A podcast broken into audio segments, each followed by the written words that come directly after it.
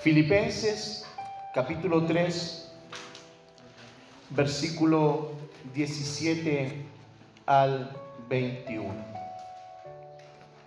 Dice de la siguiente manera, amados hermanos, tomen mi vida como modelo y aprendan de los que siguen nuestro ejemplo. Pues ya les dije varias veces y ahora se los repito de nuevo con lágrimas en los ojos. Hay muchos cuya conducta demuestra que son verdaderos enemigos de la cruz de Cristo. Van caminando a la destrucción.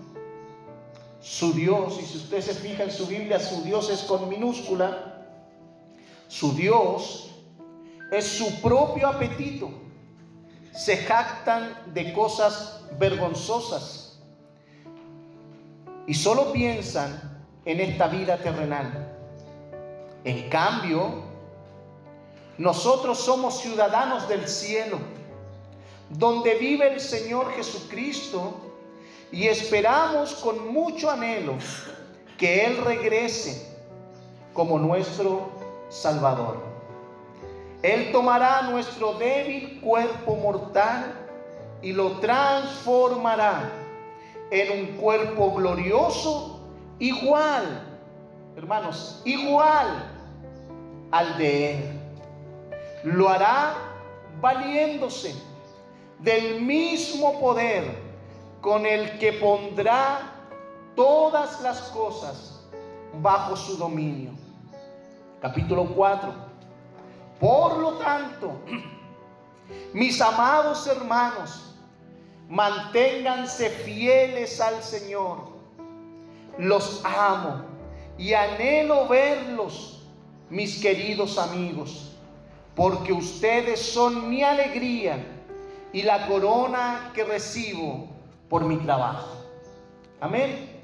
Padre bueno, oramos en esta hora de la, de la mañana pidiendo su asistencia, pidiendo, Señor, que por medio de su Espíritu Santo, que cumpla su obra en medio de la congregación y pueda usar mi vida para poder, Señor, hacer efectiva la obra del Espíritu, enseñarnos, guiarnos e instruirnos a toda verdad y a toda justicia, para convencernos de la verdad de las escrituras, porque sólo así, al ser convencidos de la verdad de su palabra, viviremos en ella. Por eso oramos para que su Espíritu Santo, Señor, redarguya nuestros corazones por medio de las enseñanzas que de su palabra, la cual ha sido inspirada por el Espíritu Santo, Señor, vengan a ser una vida para cada uno de nosotros. Bendíganos como iglesia al oír su palabra se lo pedimos en el nombre del Señor Jesús. Amén. Y amén. Puede tomar su asiento.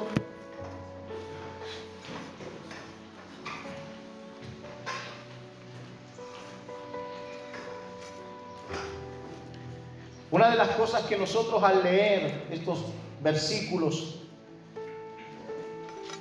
podemos notar cómo el apóstol Pablo está tan preocupado por la iglesia de Filipo.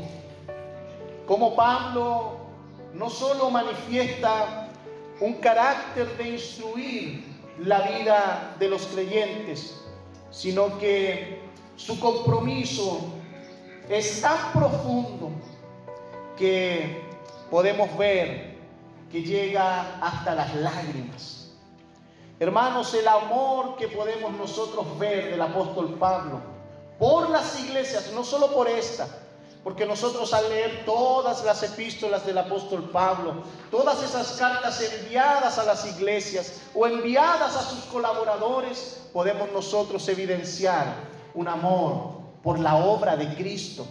Y ese amor por la obra de Cristo se veía reflejado en ese amor de instruir a los santos. Que hermanos, cada vez que la palabra del Señor se comparte, no solo es una oportunidad para dar a conocer lo que la gente necesita oír, sino que también es una demostración del amor que nace del corazón de Dios, que es puesto en nuestros corazones por amor a su alma. Que hermanos, cada vez que un predicador se para en este lugar, no solo tiene la oportunidad de tomar la escritura y dar a conocer lo que ella dice, sino que también tiene la gran oportunidad de que en su corazón también se manifieste el amor hacia aquellos que reciben la palabra del Señor. Y eso es lo que vemos a través de estos versículos del apóstol Pablo. Cuando nosotros analizamos y vemos lo que dice el versículo 17, amados hermanos, tomen mi vida como modelo y aprendan de los que siguen nuestro ejemplo. Para Pablo era tan importante, hermanos, el que los creyentes pudieran observarse los unos a los otros. Pero saben, nosotros notamos con mucha claridad, y debemos nosotros también verlo, que para Pablo no era suficiente de que usted observara a los miembros de la iglesia, observara a sus hermanos, sino que para Pablo era tan relevante que usted aprendiera a observar aquellos que eran dignos de imitar. Porque hermanos, nosotros en la congregación, en la iglesia, como le sucedía a estos hermanos al leer esta carta, podían ellos ser tentados a mirar a todos y observar la conducta de todos. Pero como nuestro corazón es engañoso, y me, encantó esta frase que, que comparte el pastor Sugel, y el diablo es padre de toda mentira, nos engaña. Y al leer estas cosas nosotros podemos ser tentados a simplemente observar en la vida de otros sus errores, a observar sus falencias, sus carencias y quedarnos con aquello. Pero hermanos, Pablo es enfático en decir, tomen mi vida como ejemplo. Porque Pablo sabía cómo él se estaba conduciendo. Porque nosotros vemos allí en la carta a los Corintios que le dice a los hermanos, sean imitadores de mí, como yo lo soy, de Jesucristo. El apóstol Pablo tenía una seguridad tan plena, hermanos, de lo que él en su vida de fe, en su vida como creyente, estaba viviendo. Él sabía que el caminar que él tenía era un caminar que seguía las pisadas y las huellas del Señor Jesús. Por eso él decía, yo imito a Cristo. Y él por eso con su autoridad apostólica, él puede decir, imítenme a mí con plena seguridad. Pero también es algo muy hermoso lo que Pablo también manifiesta. Porque Pablo no solo él podría haber dicho, imítenme a mí, y quedar él solo en la palestra para ser el objeto de observación, sino que Pablo también se había dedicado a observar que habían otros que seguían el ejemplo del apóstol y que también eran dignos de que otros también observaran la vida de aquellos que estaban viviendo de la misma manera que el apóstol Pablo vivía. Hermanos, si hay algo que la vida cristiana tendrá siempre, siempre en medio de nosotros, es que nosotros debemos observar los que son buenos ejemplos, buenos creyentes, dignos de imitar. Y no solo quedar con aquello de observar, oh, qué buen hermano, qué buena hermana. No, hermanos, imitémosle. Porque nosotros podemos contemplar aquello y quedar nosotros allí inmovilizados, quedar allí pasivamente, solamente contemplando lo bueno que hay en la vida de ese creyente o de aquella hermana o hermano de la congregación.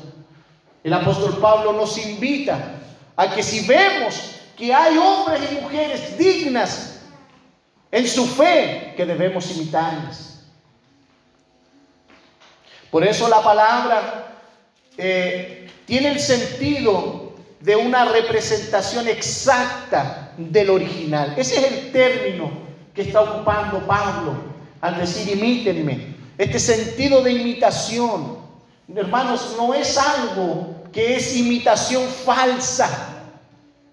Es una imitación que representa exactamente el original. Por eso Pablo, le vuelvo a repetir lo que dice en Corintio, él dice, yo soy un imitador de Cristo. Hermano, usted quiere ver a Cristo, ve a Pablo. Pablo estaba tan convencido de eso porque él imitaba al original.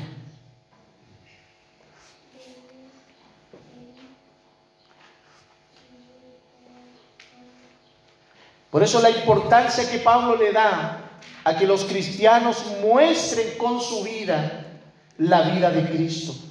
Hermanos, esto es una, un camino doble.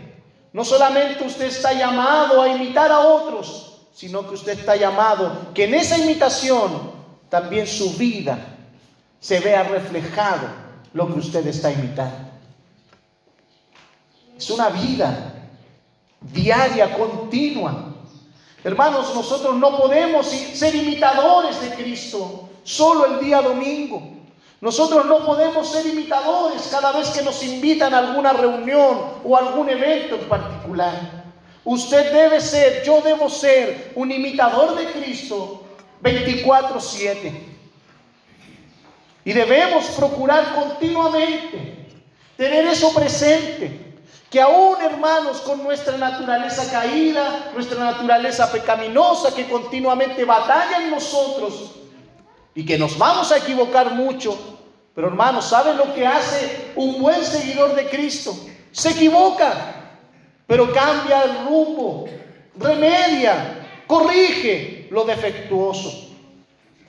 Porque mientras estemos en esta tierra y en este cuerpo, hermanos, no podemos ser perfectos. No lo seremos nunca hasta que el Señor regrese, como vamos a ver en los versículos más adelante.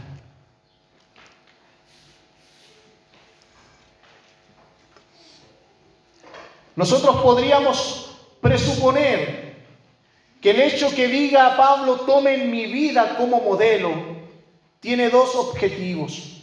El primero, un llamado a los verdaderos creyentes a que sigan y observen la vida de Pablo y así puedan reafirmar en sí mismos que van por buen camino. Porque hermanos, aquí Pablo le está hablando a dos clases de creyentes, que también lo vamos a ir viendo a medida que avanzamos en el versículo. Pero él nos dice que andan algunos que viven y que su vida demuestra que son qué? ¿Lo leyó usted? Enemigos de la cruz de Cristo. Pero Pablo le está hablando a creyentes. Porque hermanos, dentro de las iglesias siempre existirán verdaderos y falsos creyentes. Por eso podemos presuponer que Pablo al decir, tomen mi vida como ejemplo, le está hablando a estos verdaderos creyentes, diciendo, bueno hermanos, mírenme a mí y vean cómo yo camino. Y si ustedes están caminando como yo camino, tengan la seguridad que van por buen camino. Podemos presuponer eso. Pero también podemos presuponer que también es un llamado que Pablo le está haciendo a estos creyentes que su conducta está mostrando como que si fuesen enemigos de la cruz de Cristo. Le está haciendo un llamado a ellos también. Que tomen la vida de Pablo como ejemplo para que les sea como una señal, como un modelo que ellos deben seguir. Así como a los verdaderos creyentes les está diciendo, mírenme a mí y reafirmen que van por buen camino. A los falsos creyentes les está diciendo, tomen mi vida como ejemplo, para que ellos puedan ver en la vida de Pablo y analizar sus propias vidas de que no están caminando igual que el apóstol Pablo. Y eso les debe a ellos ser una señal, una advertencia de que no van por buen camino. Cuando preparaba esto me acordaba, hermanos, de un ejemplo que dimos ayer en los varones y que es una gran realidad. Hermanos, cuando los creyentes caminamos juntos y estamos de acuerdo en algo, tomábamos ese, ayer, el día de ayer un ejemplo y tomábamos a un modelo y le decíamos, mira, toma la Biblia, hermano. Y el hermano tomaba la Biblia y yo junto a él iba caminando. Pues yo le decía, toma la Biblia, ¿no es cierto? Y yo soltaba la Biblia y me quedaba atrás. Y él seguía. Hermanos, cuando nosotros nos comenzamos a dar cuenta que ya no somos los mismos, hermanos, no es sinónimo de que estamos caminando más lento. No, hermanos, no es sinónimo de que estamos nosotros en, modo en, pausa o en modo, ¿cómo le llaman esto? En cámara lenta. No, hermanos. Tú soltaste lo que nunca debiste haber soltado. Y por eso te estás quedando atrás. Y eso para ti debe ser una señal y una advertencia. No que debes tú conformarte y decir, bueno, yo voy más lento. No, hermanos. Eso es una señal para que tú comiences a apurar tu paso. Porque si tú no apuras tu paso y no vuelves a tomar lo que dejaste, te vas a quedar atrás y te puedes extraviar y te puedes perder. Porque explicábamos nosotros que a veces tenemos un concepto tan equivocado de que muchas veces cuando vemos creyentes que van así lento, decimos, bueno, no todos los creyentes caminan igual. No, hermanos, porque la palabra del Señor enseña todo lo contrario.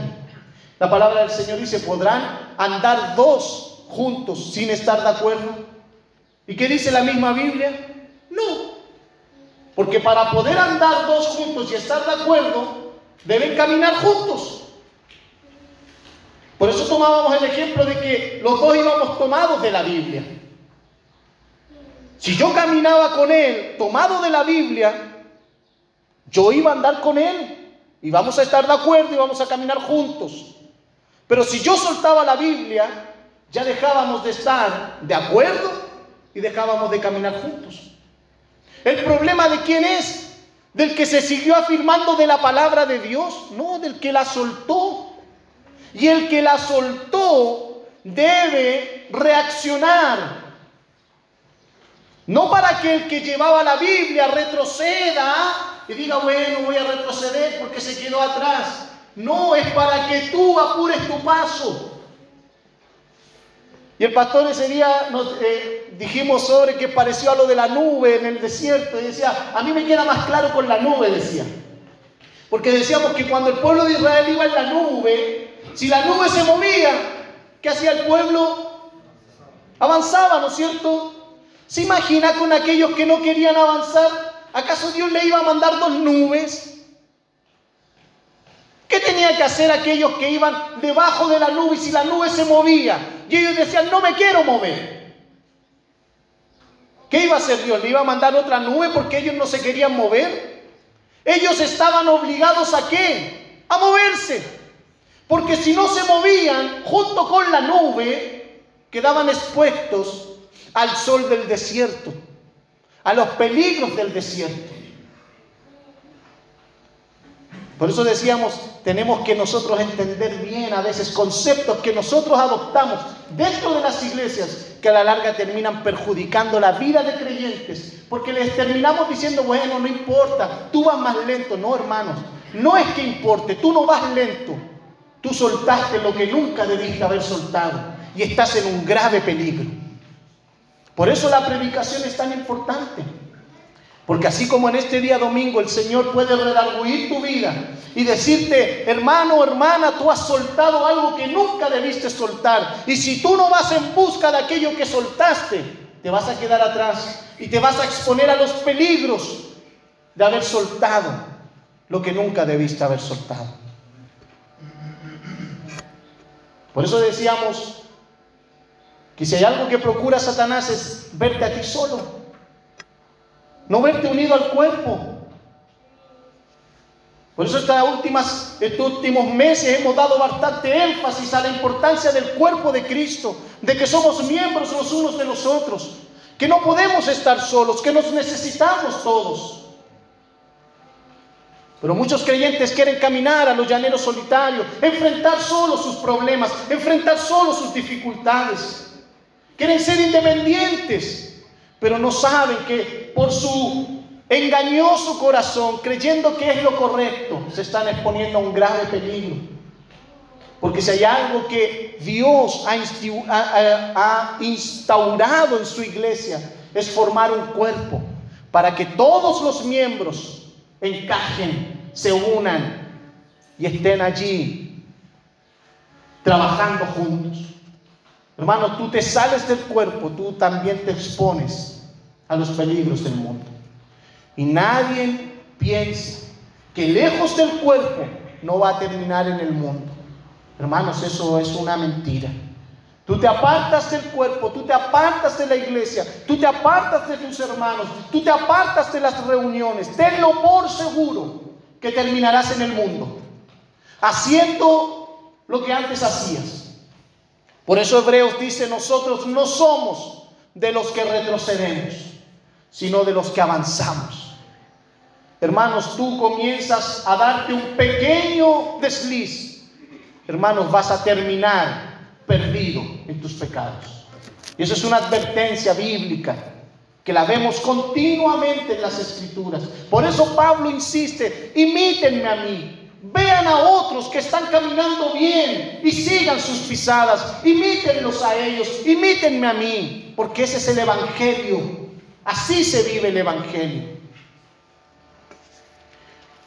Por eso podríamos presuponer que Pablo al decir esto les estaba diciendo a aquellos que estaban viviendo de una manera y que sus vidas demostraban que eran enemigos de la cruz de Cristo, un llamado de atención, de alerta, al ver la vida del apóstol Pablo, al ver que sus vidas demostraban que eran enemigos de la cruz, al ver a Pablo, pudieran ellos darse cuenta que no estaban transitando por el camino correcto. El versículo 18 dice, pues ya les dije varias veces. ¿Qué les dijo varias veces? Los que le, lo que le estaba diciendo en el versículo anterior. Les dijo varias veces, imítenme a mí. Imiten a aquellos que están viviendo bien, aquellos que están caminando por el Evangelio.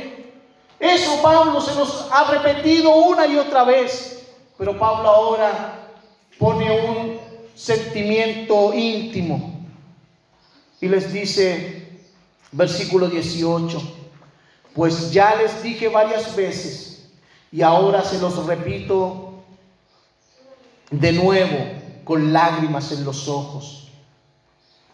Hay muchos cuya conducta demuestra que son verdaderos enemigos de la cruz de Cristo. Cuando nosotros vemos, hermanos, todo el contexto de Filipenses, Pablo ha venido denunciando a los judaizantes, ha venido denunciando las malas prácticas y lo ha venido anunciando en todas las iglesias a los verdaderos creyentes que tengan cuidado. Era tanto la identificación del apóstol Pablo por el ministerio del Evangelio que Pablo llegaba a lo más íntimo a conmoverse en su corazón al ver que los creyentes no oían las advertencias que Él les estaba dando.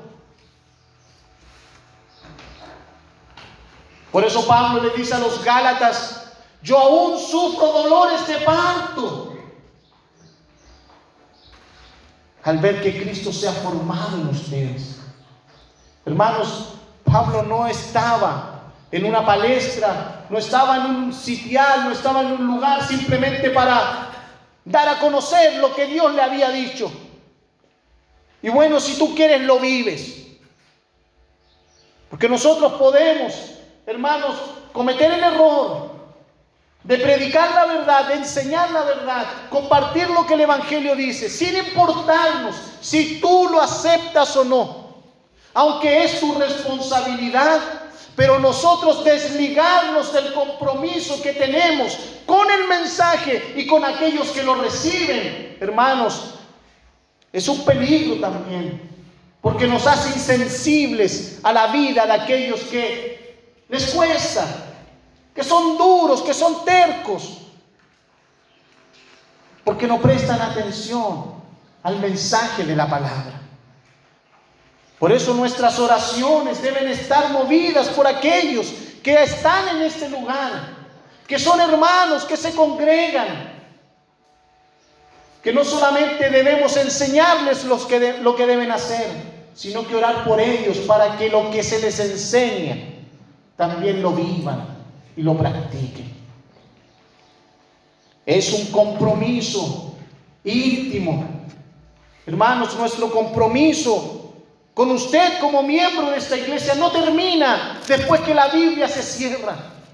Ese compromiso continúa en casa. La preocupación por ustedes, el que ustedes vayan creciendo, el que ustedes cada día sean más como Cristo, que cada día como congregación seamos una iglesia que viva bajo la voluntad de Dios. Hermanos, es una preocupación que se lleva las 24 horas del día. Nosotros no cerramos la Biblia y nos vamos a casa y seguimos viviendo nuestro mundo, viviendo nuestra propia vida. Hay muchos creyentes que viven así. Terminó la reunión del día domingo y se fueron a casa y ya se olvidaron del cuerpo, se olvidaron de la iglesia, se olvidaron de los compromisos, se olvidaron de las responsabilidades como creyentes, se olvidaron de ser verdaderos creyentes, luz a este mundo, porque aman más este mundo, como dice el versículo 19. Tal conducta, hermano, te hace a ti un enemigo de Cristo. Amar este mundo, amarte a ti mismo, te constituye en un enemigo de Cristo.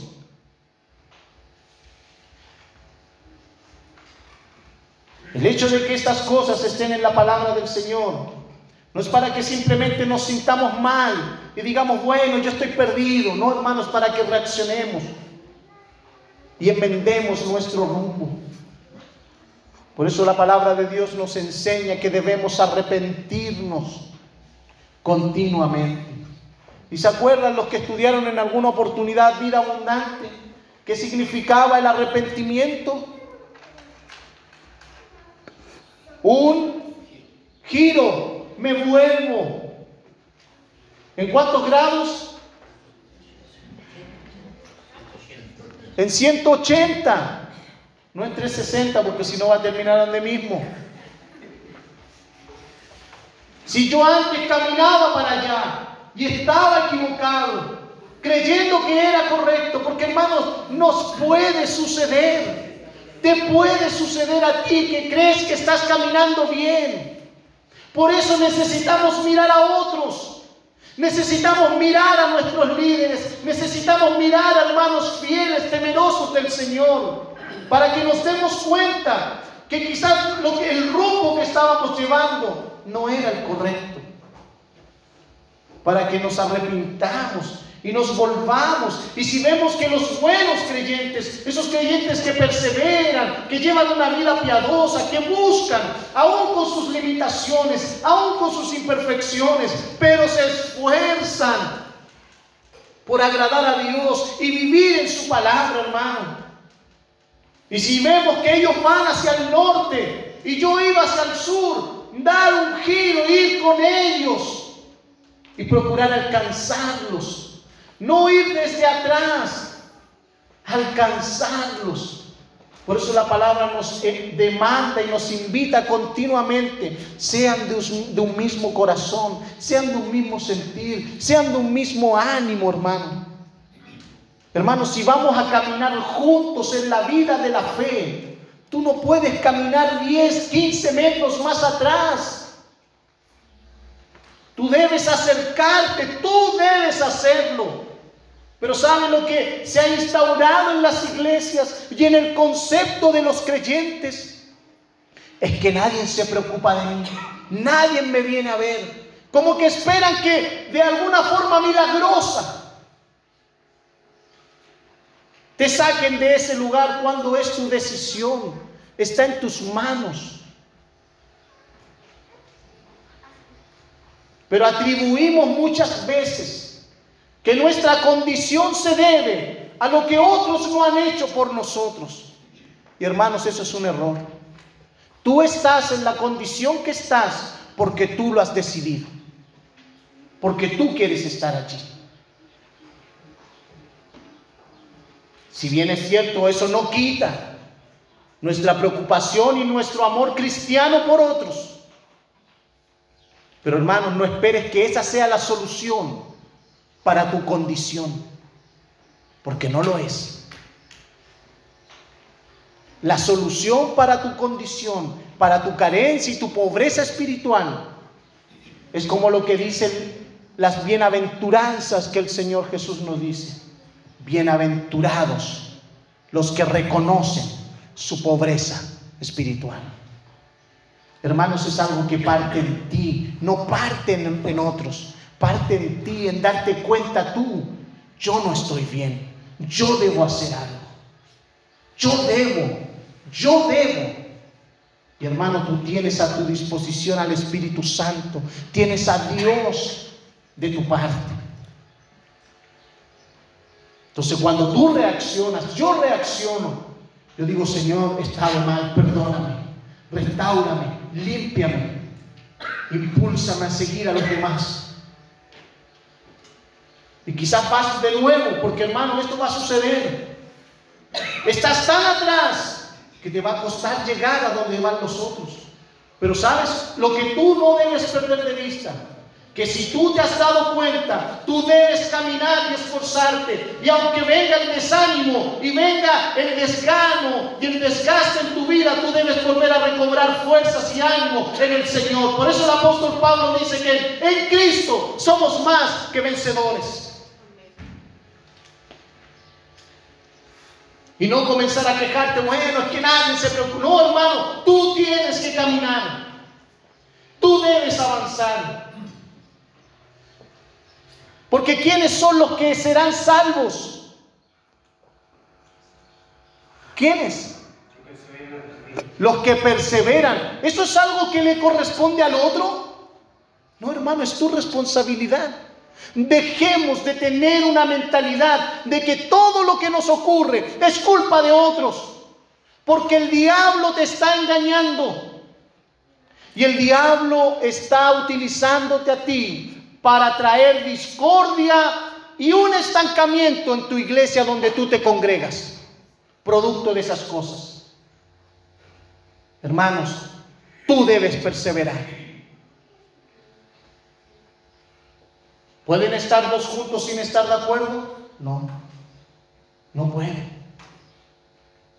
Si tú caminas con los otros que aman a Dios, que se esfuerzan, que tienen limitaciones igual que tú, hermano. Si tú no eres el que tiene el problema más serio y más grave en esta tierra, no, hermanos. El que está a tu lado también libra las mismas batallas que tú libras. Las mismas. Y tú debes esforzarte igual como el que se esfuerza por seguir adelante. Igual que recobra ánimo.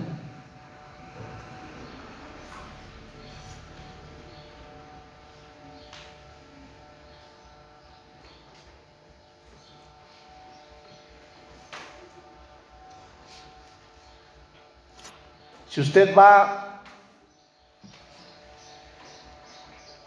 al versículo 2, Pablo nos viene diciendo en el versículo 18, pues les dije varias veces y ahora les repito yo, con lágrimas en los ojos que hay muchos cuya conducta demuestra que son verdaderos enemigos de la cruz de Cristo. Versículo 2, mire, cuídense de esos perros, de esa gente que hace lo malo, esos mutiladores que les dicen que deben circuncidarse para ser salvos. Hermanos, en el versículo 2, Pablo está dando una advertencia severa en contra de estas personas. Pero en el versículo 18 vemos cómo Pablo derrama lágrimas por ellos. Porque hermanos, no se trata de exponer y decir, bueno, tú estás mal. Porque eso mucho, mucha gente piensa eso. No es que se creen perfectos, es que ellos se creen los impecables. Claro, no, hermanos, la vida cristiana para nosotros no es eso. Para nosotros también es un pesar verte a ti decaer y decaer. Pero no esperes que nos detengamos y nos vamos a tu lugar. Tenemos que seguir avanzando, tenemos que seguir perseverando. El problema es que los que están allí en esa condición, como esperan que todo un grupo de una iglesia se quede estancados por culpa de ellos, y como la iglesia no lo hace, ah, es que se creen especiales, es que se creen mejores que nosotros, no hermanos, es que tú debes reconocer que no estás bien, y que la iglesia va caminando y avanza, y tú debes seguir a la iglesia, no la iglesia seguirte a ti. Tú debes seguir a Cristo, no Cristo seguirte a ti. Tú debes caminar en el Evangelio. Porque eso es lo que nosotros debemos hacer.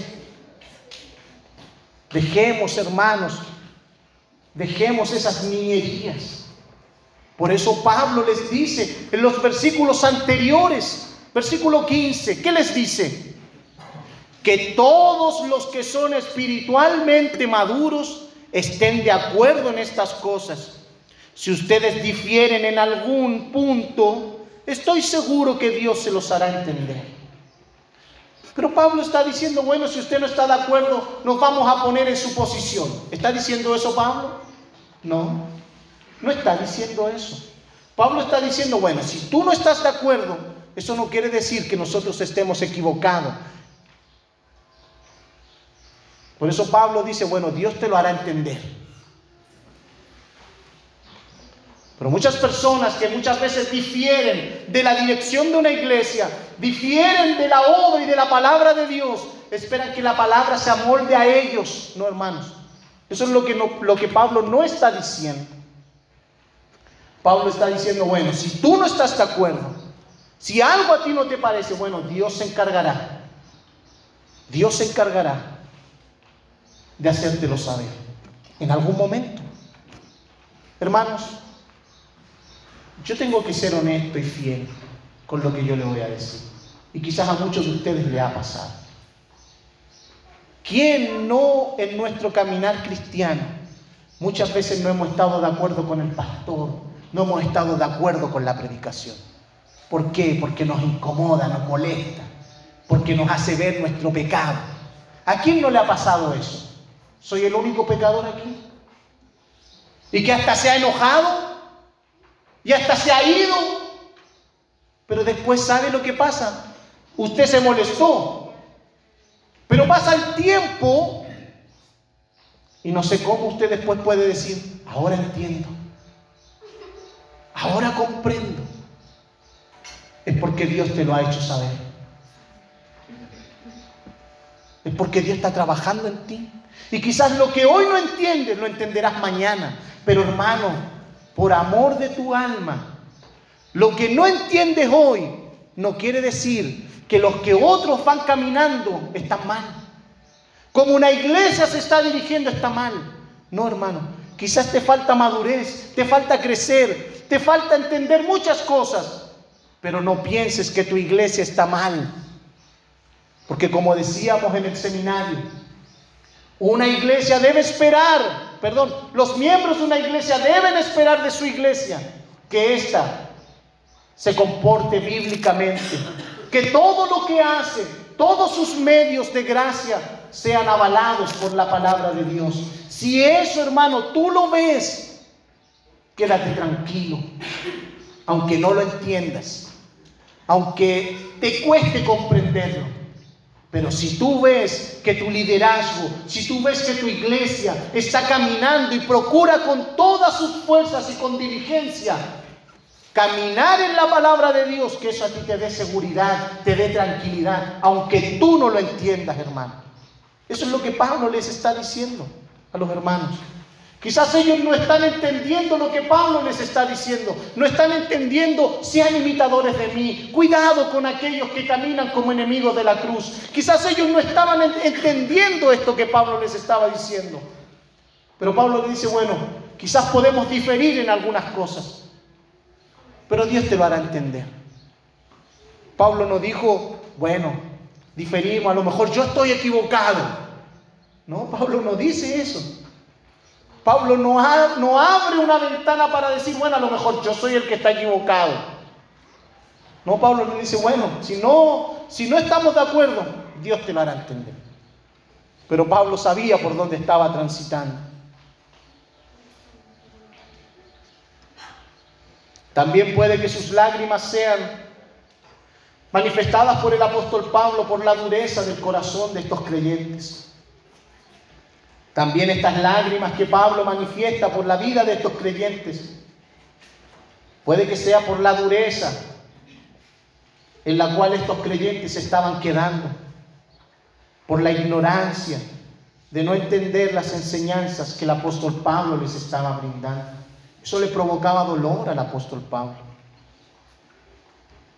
O también sus lágrimas, hermanas, del apóstol Pablo, a lo mejor brotaban de sus ojos al saber el destino que les esperaba a estos enemigos de la cruz de Cristo. No lo sabemos. Podemos especular por qué Pablo manifestó esas lágrimas por estos creyentes. Podemos especular, pero viendo la tonalidad como Pablo viene hablándolos, hablándole a estos hermanos, podemos nosotros presuponer que muchas de esas lágrimas es por un dolor al ver cómo ellos estaban descarriando, cómo ellos estaban desviándose de la verdad, cómo ellos estaban quedando en el camino, engañados por sus corazones, engañados por falsas enseñanzas, o al ver el destino que les iba a llegar si seguían perseverando en esos engaños, en esas mentiras. No lo sabemos.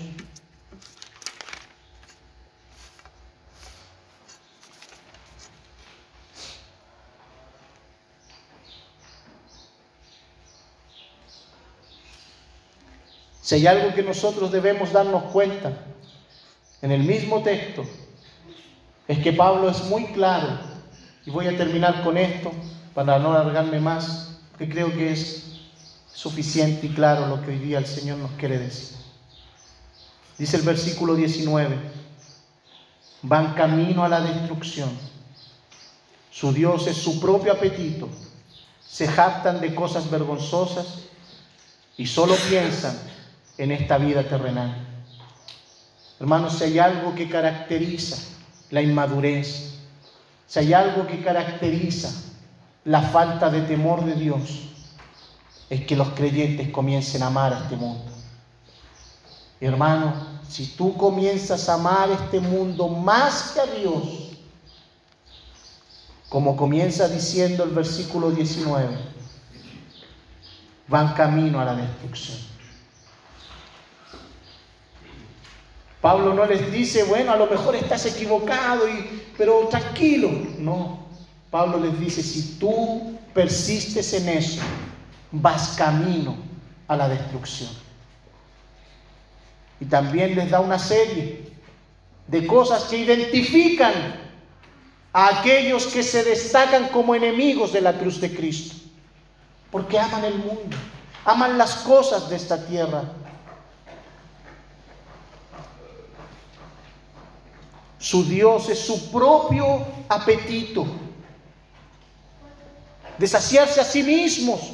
Tienen tanta hambre de este mundo que lo único que hacen y ven en este mundo es la posibilidad de saciarse a sí mismos.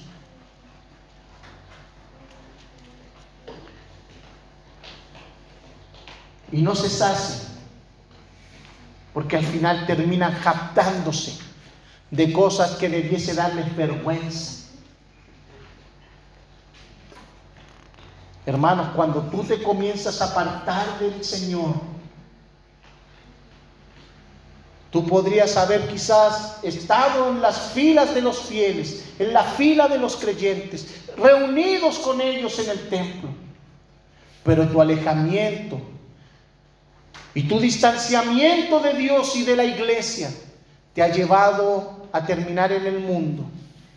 Y lo que antes quizás mirabas con recelo, hoy ya no lo miras de esa manera. Lo que antes quizás te afectaba y decías, bueno, yo salí del mundo y el Señor ahora me tiene aquí, yo ya no pertenezco al mundo, pero tu alejamiento te hizo volver al mundo. Y lo que antes para ti era una señal de una condición pecaminosa, hoy ya no te afecta. Tu conciencia comienza a cauterizarse. Y hasta el punto que eres capaz de sentirte orgulloso y de jactarte de tus pecados. Porque no te afecta. Ese es el peligro, hermano, que te lleva y nos puede llevar a todos nosotros el descuidarnos, porque nos va a constituir en enemigos de la cruz. Como sale en, otros capítulos de la, de la Escritura, todo aquel que es enemigo de la cruz de Cristo tiene un destino asegurado. Que procuremos estar en el bando correcto. Si no estás en el bando correcto, preocúpate. Porque hermano, ¿eres de Cristo o eres del diablo? No, si yo no sirvo a Satanás. No, si yo como voy a servir al diablo. Hermano, si tú no sirves a Cristo, tú estás sirviendo a Satanás. Aunque tú digas que no. Y en eso debemos nosotros tener mucha precaución en vivir para la gloria del Señor. Amén.